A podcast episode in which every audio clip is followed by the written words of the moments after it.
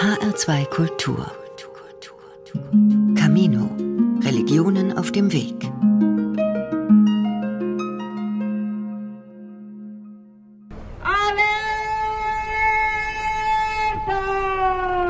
Guatemaltekische Kameramänner in Jacken mit den Logos kleiner Produktionsfirmen filmen eine Demonstration. Eine europäische Fotografin stellt sich auf eine Parkbank, um den Blickwinkel ihrer Kamera auf den Protestzug zu verbessern. Indigene Reporterinnen nutzen ihre Smartphones, um Fotos zu machen und Interviews aufzunehmen. Mal hier, mal da taucht in der Menge der braune Hut und die farbenfrohe Tracht der Gemeindereporterin Angela Cook auf. Die junge Frau recherchiert für eine Reportage über die Lebenswirklichkeit von Maya-Frauen in Guatemala. In einem Land wie diesem ist es schwierig sicherzustellen, dass die Rechte einer Frau respektiert werden. Uns steht ein Staat gegenüber, der vom Machismo geprägt ist. Seine Strukturen sind frauenfeindlich und patriarchal. Wer versucht, in den großen Medien Berichte über die ausgegrenzten Teile der Bevölkerung unterzubringen, hat es schwer. Angela Cook stammt aus dem Maya-Volk, der Kakchikel. Sie schreibt für verschiedene alternative Publikationen in Guatemala und als Korrespondentin eines indigenen Radioprogramms in Quito, Ecuador.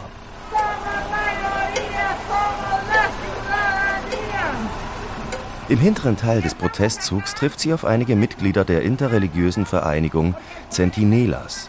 Die Frauen und Männer tragen ein Banner, auf dem geschrieben steht das Gesicht der Kriminalisierung ist weiblich, aber die Tapferkeit auch.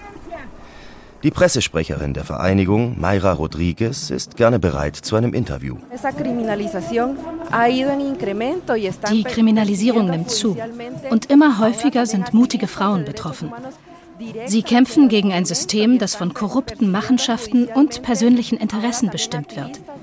Wir verlangen Gerechtigkeit für alle Frauen, die verfolgt werden, weil sie ihre Rechte einfordern. Die ständige Bedrohung erzeugt ein Klima des Terrors. Die Vereinigung Centinelas bemüht sich seit Jahren, Gläubige verschiedener Religionen im Engagement gegen Zensur und Korruption zusammenzuführen. Vor allem katholische und evangelikale Christen machen mit, aber auch Juden, Muslime, Buddhisten und Angehörige der Maya-Religion. Gemeinsam fordern sie ein Ende der Gewalt und mehr Transparenz in Medien, Wirtschaft und Politik. Wir haben den Anspruch, dass Personen, die an einen Gott glauben, bereit sein sollten, sich für eine gerechte Sache einzusetzen. In Guatemala leidet die Hälfte der Kinder an chronischer Unterernährung. Das muss sich ändern. Frauen, die verfolgt werden, weil sie für ein besseres Land kämpfen, sind für uns ein Vorbild der Würde. Als Politikwissenschaftlerin forscht Mayra Rodriguez zu Wechselwirkungen zwischen Politik und Religion. Als katholische Aktivistin bemüht sie sich, in verschiedenen Glaubensgemeinschaften politisches Engagement anzustoßen. Als Publizistin ist sie überzeugt, dass die Berichterstattung indigener Journalistinnen einen wichtigen Beitrag leisten kann. Die Kirchen sollten die Arbeit der Lokalreporterinnen nutzen, um die Gesellschaft für die Situation der indigenen Gemeinden zu sensibilisieren. Als Christinnen sind wir bemüht, unser Handeln mit dem Anspruch des Evangeliums in Einklang zu bringen. Es geht darum, das Wohl der Gemeinschaft zu fördern und für Gerechtigkeit einzutreten.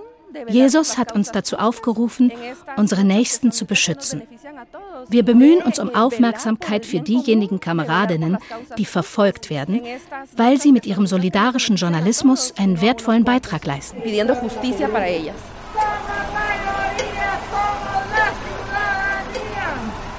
Es gab mal eine Zeit des Aufbruchs und der Hoffnung in Guatemala.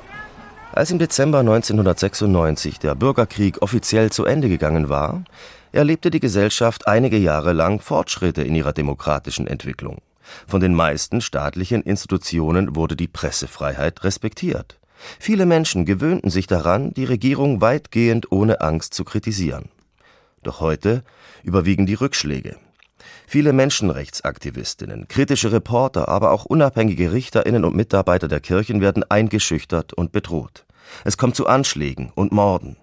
Staatsanwältinnen, die Fälle von Korruption aufgedeckt hatten, werden mit fadenscheinigen Vorwürfen erst diskreditiert, dann inhaftiert.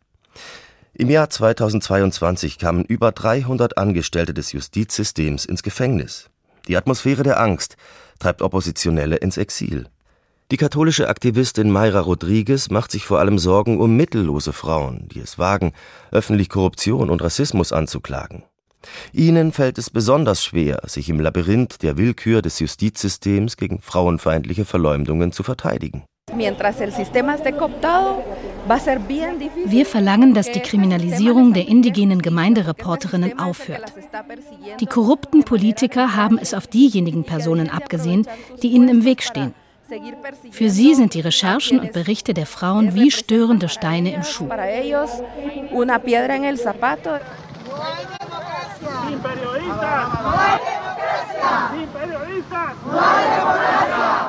Auch Angela Cook ergreift immer wieder Partei für die Maya-Frauen Guatemalas. Seit Jahrhunderten gehören sie zu den am stärksten ausgegrenzten und diskriminierten Bevölkerungsgruppen des amerikanischen Kontinents. Wir Mayas werden bis heute als der Feind angesehen. Viele Leute können nicht akzeptieren, dass wir indigene Frauen Widerstand leisten. Deshalb wollen sie verhindern, dass wir ein Mikrofon in die Hand nehmen und uns an der Berichterstattung beteiligen.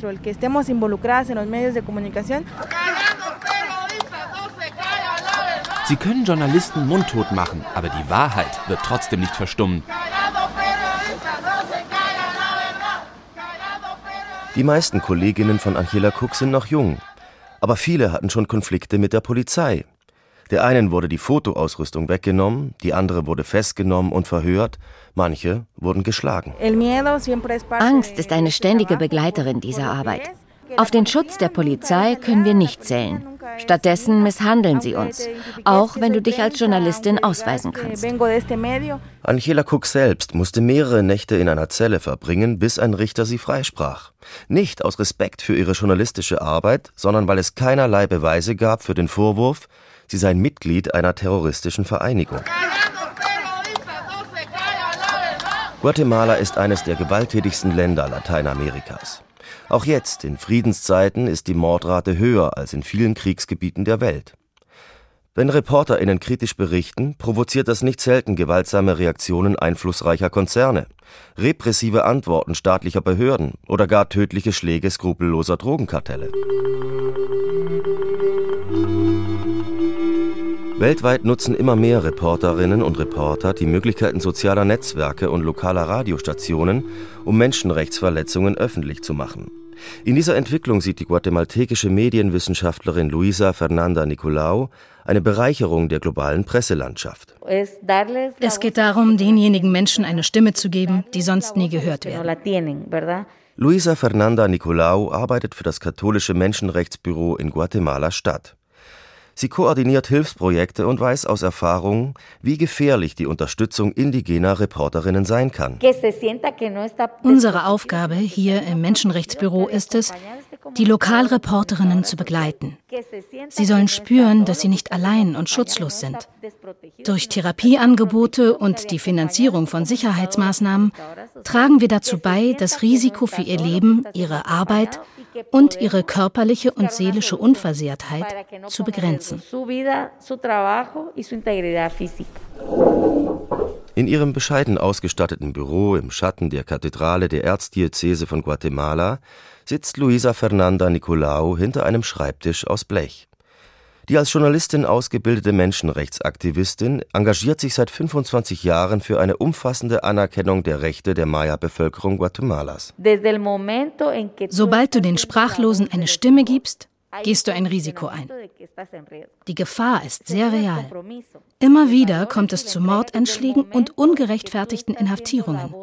Umso deutlicher wird der Mut vieler Lokalreporterinnen, die sich für die Wahrheit einsetzen. Schon wenn Sie nur ein Mikrofon in die Hand nehmen, bringen Sie sich in Gefahr. Die Redaktionen der größten und einflussreichsten Medien Guatemalas dienen den Interessen der politisch und wirtschaftlich Mächtigen. Es gibt drei Fernsehkanäle, die im ganzen Land über Antenne empfangen werden können. Deren abendliche Nachrichten sind wichtige Informationsquellen für einen Großteil der verarmten Bevölkerung.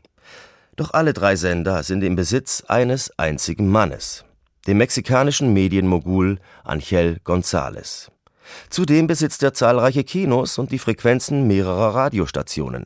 Sein Einfluss auf die Kultur und Politik des Landes ist enorm. Auch deshalb unterstützen wir die Recherchen einiger indigener Journalistinnen. Zukünftige Generationen der Mayas sollen die Möglichkeit haben, ihr Recht auf freie Meinungsäußerung wahrzunehmen.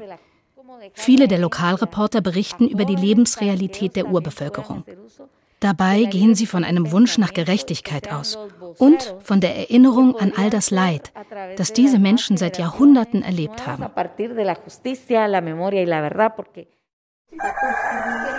Das katholische Menschenrechtszentrum beschäftigt ab und zu auch indigene Reporterinnen, die aus abgelegenen Gemeinden berichten.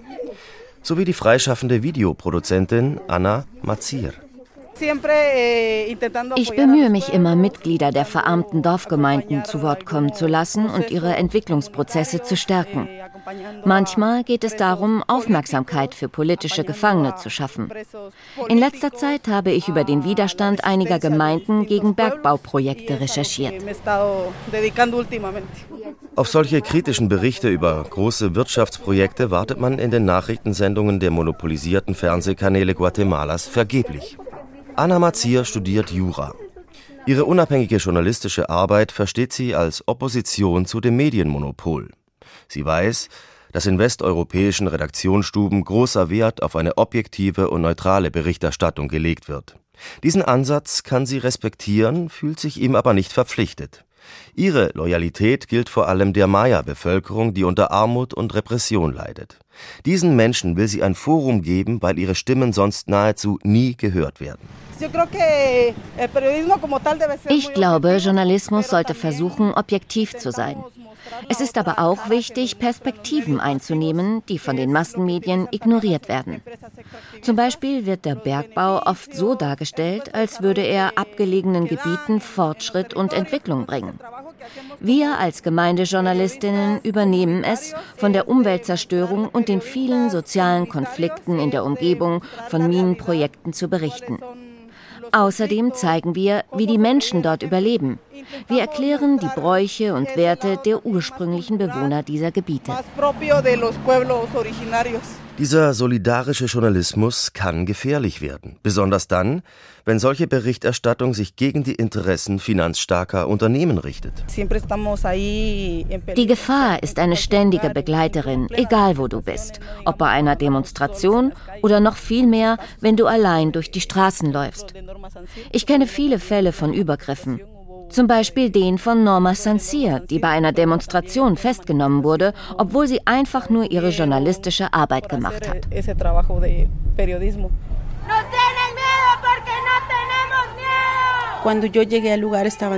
Ich habe über einen Landkonflikt recherchiert. Die Polizei war gerade dabei, die angeblich illegalen Landbesitzer zusammenzutreiben. Die Luft war voller Tränengas. Als ich Fotos machte, wurde ich plötzlich von Polizisten umringt. Sie packten mich, obwohl ich rief, dass ich Journalistin sei. Was macht ihr denn? Ich habe das Recht, hier zu sein.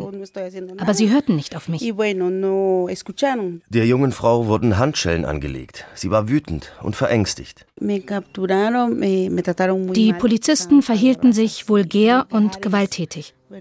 Sie haben mich so behandelt, als ob ich eine gefährliche Kriminelle wäre. Der Richter hat mir gar nicht erst zugehört. Ich kam ins Gefängnis, obwohl ich mich als Gemeindereporterin ausweisen konnte. Mir blieb nichts anderes übrig, als abzuwarten, was geschehen wird. Die Anklage lautete Unterstützung einer kriminellen Vereinigung.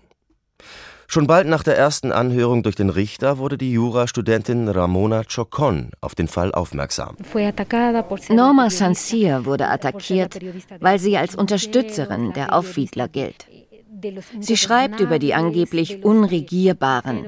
Die Demonstranten werden vom Justizsystem als Gegner angesehen, als Leute, die sich gegen den Fortschritt und die wirtschaftliche Entwicklung stellen.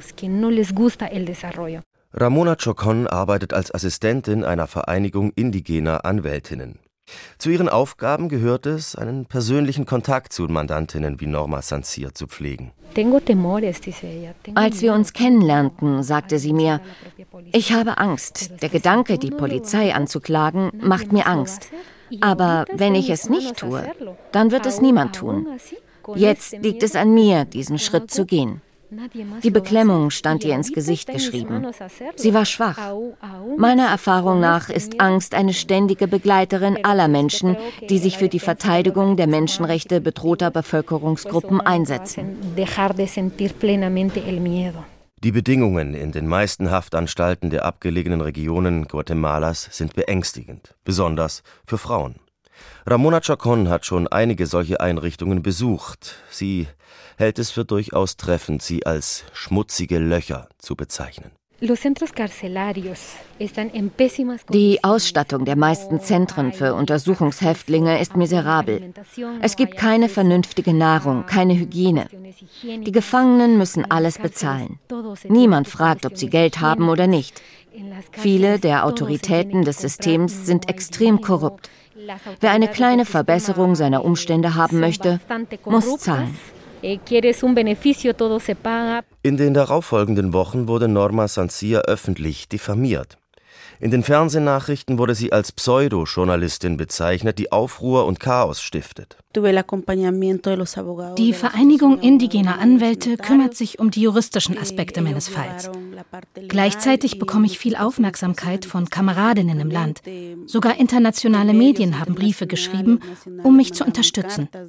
Das war wichtig, weil ich so beweisen konnte, dass ich tatsächlich eine Journalistin bin. Dank des Drucks nationaler und internationaler Presseverbände kam Norma Sancia frei, ohne dass es zu einer Hauptverhandlung gekommen wäre. Ich ging dann sofort zur Staatsanwaltschaft, um die Polizisten anzuzeigen, die mich festgenommen hatten. Das war Autoritätsmissbrauch. Das Verfahren läuft noch immer.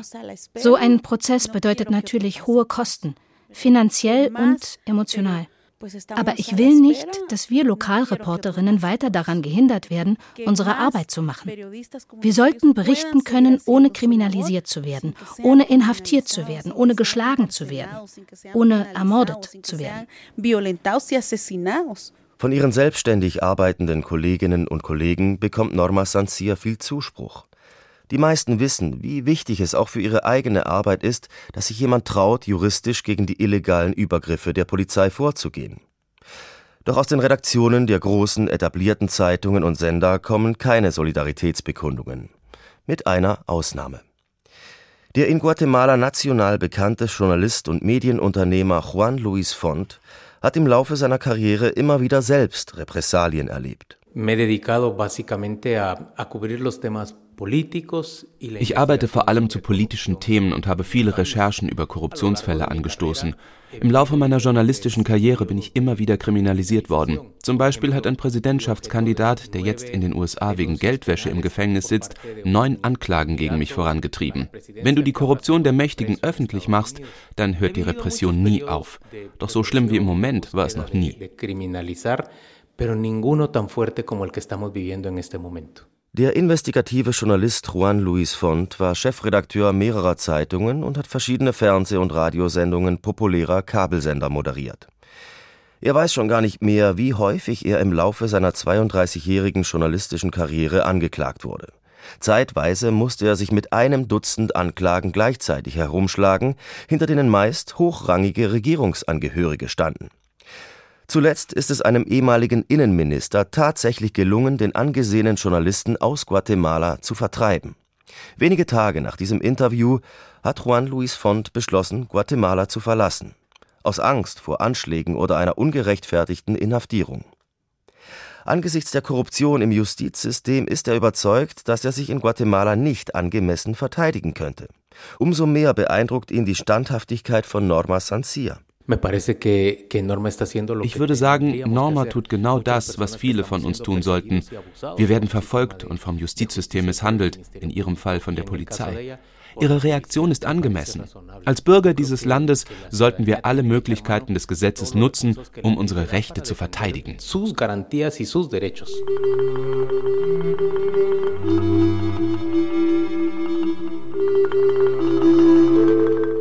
Seit der Kolonialzeit liegt die wirtschaftliche und politische Macht in Guatemala in den Händen weniger reicher Familien. Noch heute zeigt ein sehr kleiner Teil der Gesellschaft nahezu keine Skrupel, alle Mittel einzusetzen, um den Fortbestand ihrer Privilegien zu sichern. Das verstärkt eine Atmosphäre der Angst.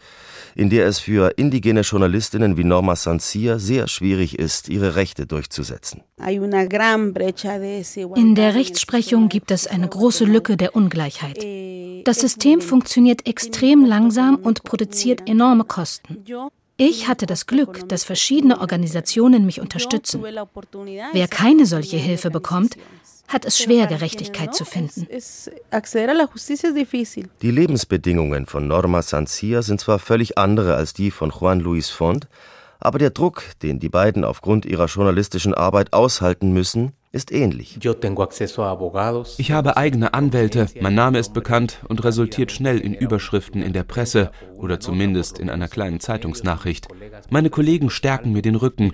Doch zurzeit erleben wir in Guatemala eine sehr schwierige Phase. Wir beobachten, wie sich korrupte Protagonisten der Regierung zusammenschließen. Im Kongress haben sie eine Mehrheit. Ihre Leute kontrollieren den obersten Gerichtshof und das Verfassungsgericht. Die Staatsanwaltschaft ist von der Spitze runter korrumpiert. Zudem hat der politische Einfluss mafiöser Strukturen und internationaler Kokainkartelle deutlich zugenommen. Für sie ist Guatemala ein wichtiges Transitland auf der Route zwischen Südamerika und den USA. Vor 30 Jahren begnügten sich die Drogenbosse noch damit, vereinzelt lokale Bürokraten und Bürgermeister zu korrumpieren. Heute haben sie eigene Kandidaten im Kongress installiert und einen großen Teil der Angestellten des Justizwesens unter ihre Kontrolle gebracht. Die wenigen noch unabhängigen Richterinnen und Staatsanwälte werden bedroht und unter Druck gesetzt. Einer nach dem anderen gibt sein Amt auf, wird festgenommen oder flieht ins Exil. Wie lebt es sich in einer solchen Situation? Du bist ständig unter Spannung, hast Angst um deine Familie.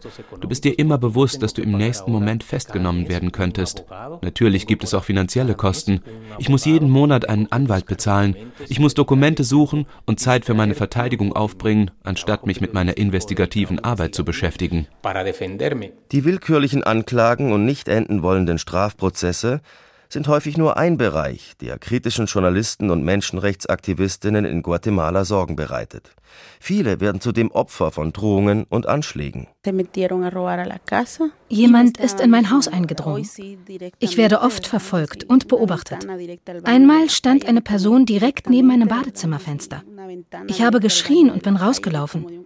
Die Polizei ist gekommen und hat mir geraten, das Haus zu verlassen. Am nächsten Tag bin ich umgezogen. Ich lebe in Angst. Ein Leben ohne Angst wäre mir lieber.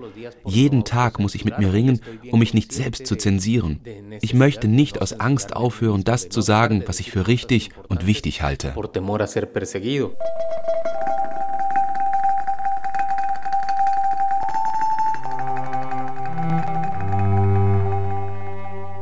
Eine der bekanntesten Persönlichkeiten der Maya-Bevölkerung Guatemalas ist Rosalina Tuyuk eine Ikone der indigenen Bewegung Lateinamerikas.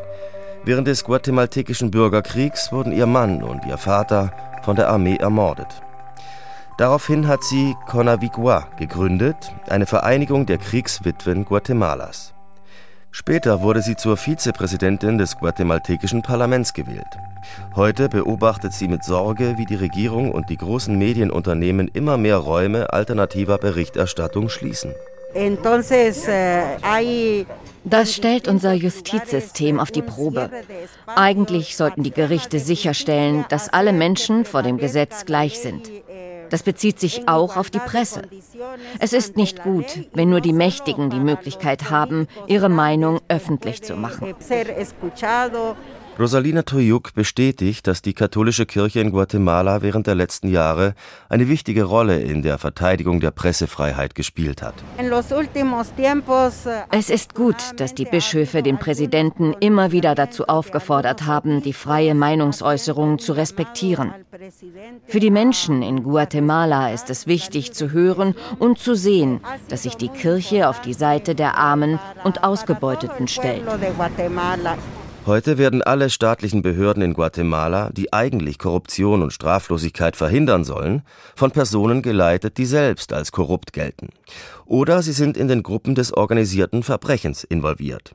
Eine Mehrheit der Richterinnen des obersten Gerichtshofs und der Abgeordneten des Parlaments setzt sich nicht für eine Intensivierung, sondern für die Beendigung der Untersuchungen und Aussetzung der Strafverfolgung zu zahlreichen Korruptionsfällen ein.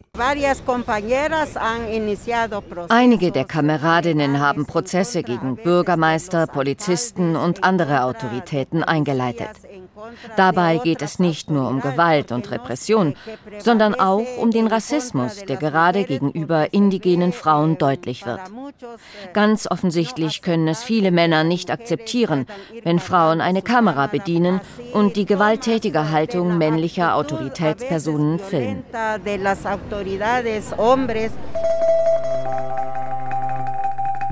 Kamera und Mikrofon sind Werkzeuge des Journalismus, keine Waffen. Sie können nicht töten.